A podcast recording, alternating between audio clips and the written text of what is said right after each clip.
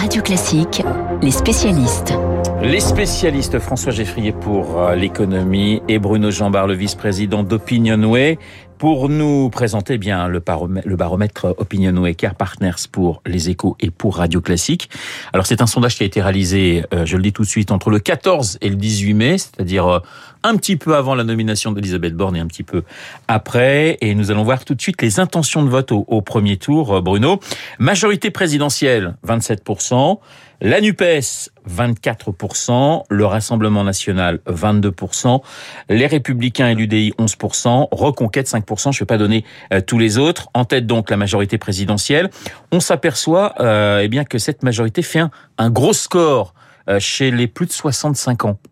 Oui, euh, très clairement, hein, comme euh, d'ailleurs en 2017, hein, où, où euh, la, majorité présidentielle avait réussi à capter le vote des seniors, c'est le cas cette année aussi. Alors c'est un peu moins une surprise cette année puisque c'est dans la continuité de l'élection présidentielle et du score d'Emmanuel Macron dans dans cette catégorie d'âge. mais c'est un élément très important parce que dans des élections législatives où la participation sera plus faible qu'à la présidentielle, évidemment leur poids à ces seniors et à ces 65 ans et plus, il va être important dans ce scrutin. Alors effectivement, vous rappelez on, le score, je crois, qui était moins de 50% hein, en 2017 de, de, participation pour pour ces législatives. 27% donc pour la majorité présidentielle. La nouvelle union de la gauche fait 24%. Et là aussi, elle fait un gros score chez les 18-24 ans. Oui, là aussi dans la continuité de la présidentielle où Jean-Luc Mélenchon était le candidat en tête hein, chez les euh, moins de 25 ans. Euh, C'est le cas de nouveau avec 35% euh, des intentions de vote dans cette catégorie d'âge. La question sur cette tranche d'âge, c'est la capacité de les mobiliser dans cette élection. Euh, parce que quand l'abstention ouais. est forte, évidemment, ils votent peu voire très peu. Hein. On l'a vu euh, dans les élections précédentes, notamment aux élections régionales, il y a euh, un an à peu près. On sera à peu près à la même période hein, que les régionales, donc euh, c'est un enjeu extrêmement fort pour l'ensemble des forces politiques, mais particulièrement pour la gauche que de mobiliser les électeurs. Alors on voit que 7 électeurs sur 10 de Mélenchon voteront hein, pour la nouvelle union de la gauche, mais ce qui est intéressant dans le détail, c'est que moins d'un électeur sur deux de Yannick Jadot votera pour euh, ce qu'on appelle la NUPES en quelque sorte. Donc euh, ça signifie quand même qu'il y a une marge de manœuvre intéressante, soit pour euh, la gauche, soit pour les écologistes qui pourraient aller regarder du côté de Macron plutôt. Oui, d'ailleurs le second choix de ces électeurs de Jadot, hein, c'est le vote pour la majorité présidentielle dans cette ouais. élection. 1 sur 5 à peu près nous dit avoir l'intention de voter pour la majorité présidentielle. ça nous rappelle une chose qu'on oublie souvent, hein, l'électorat des écologistes, et c'est un, un électorat plutôt de centre-gauche, assez modéré, euh, assez décalé d'un certain point de vue avec les dirigeants ouais, euh, d'Europe Écologie Les Verts.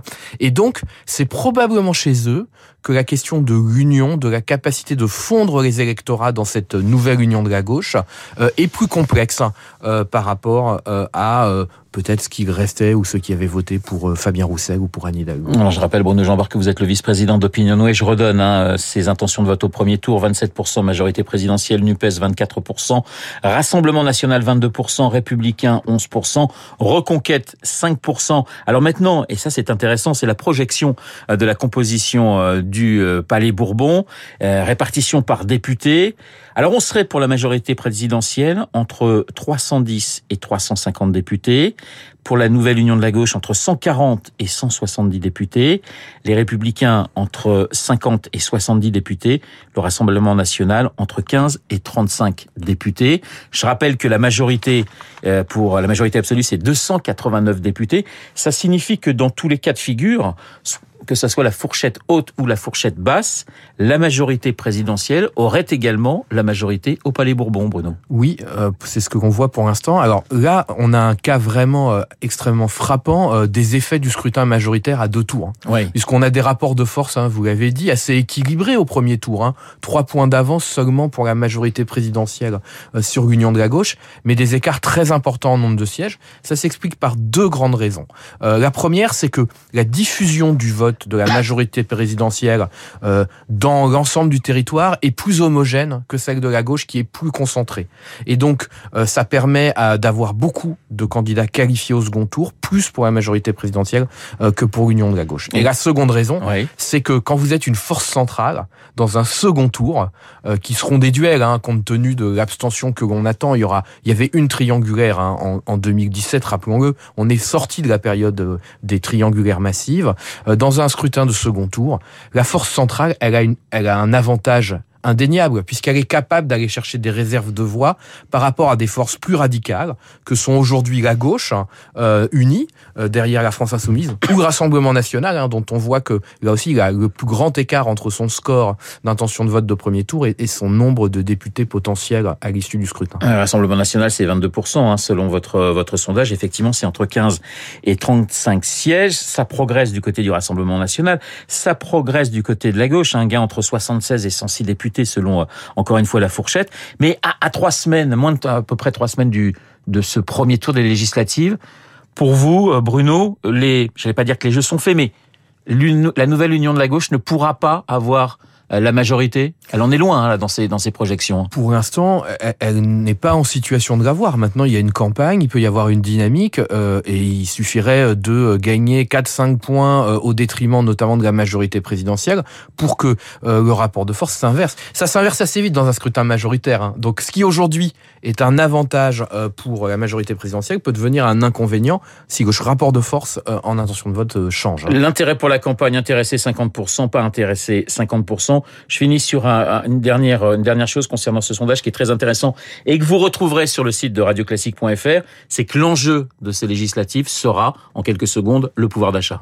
Oui, comme euh, c'était le cas pour la présidentielle, ça reste la première préoccupation des Français. Hein. 65% nous ont cité le pouvoir d'achat.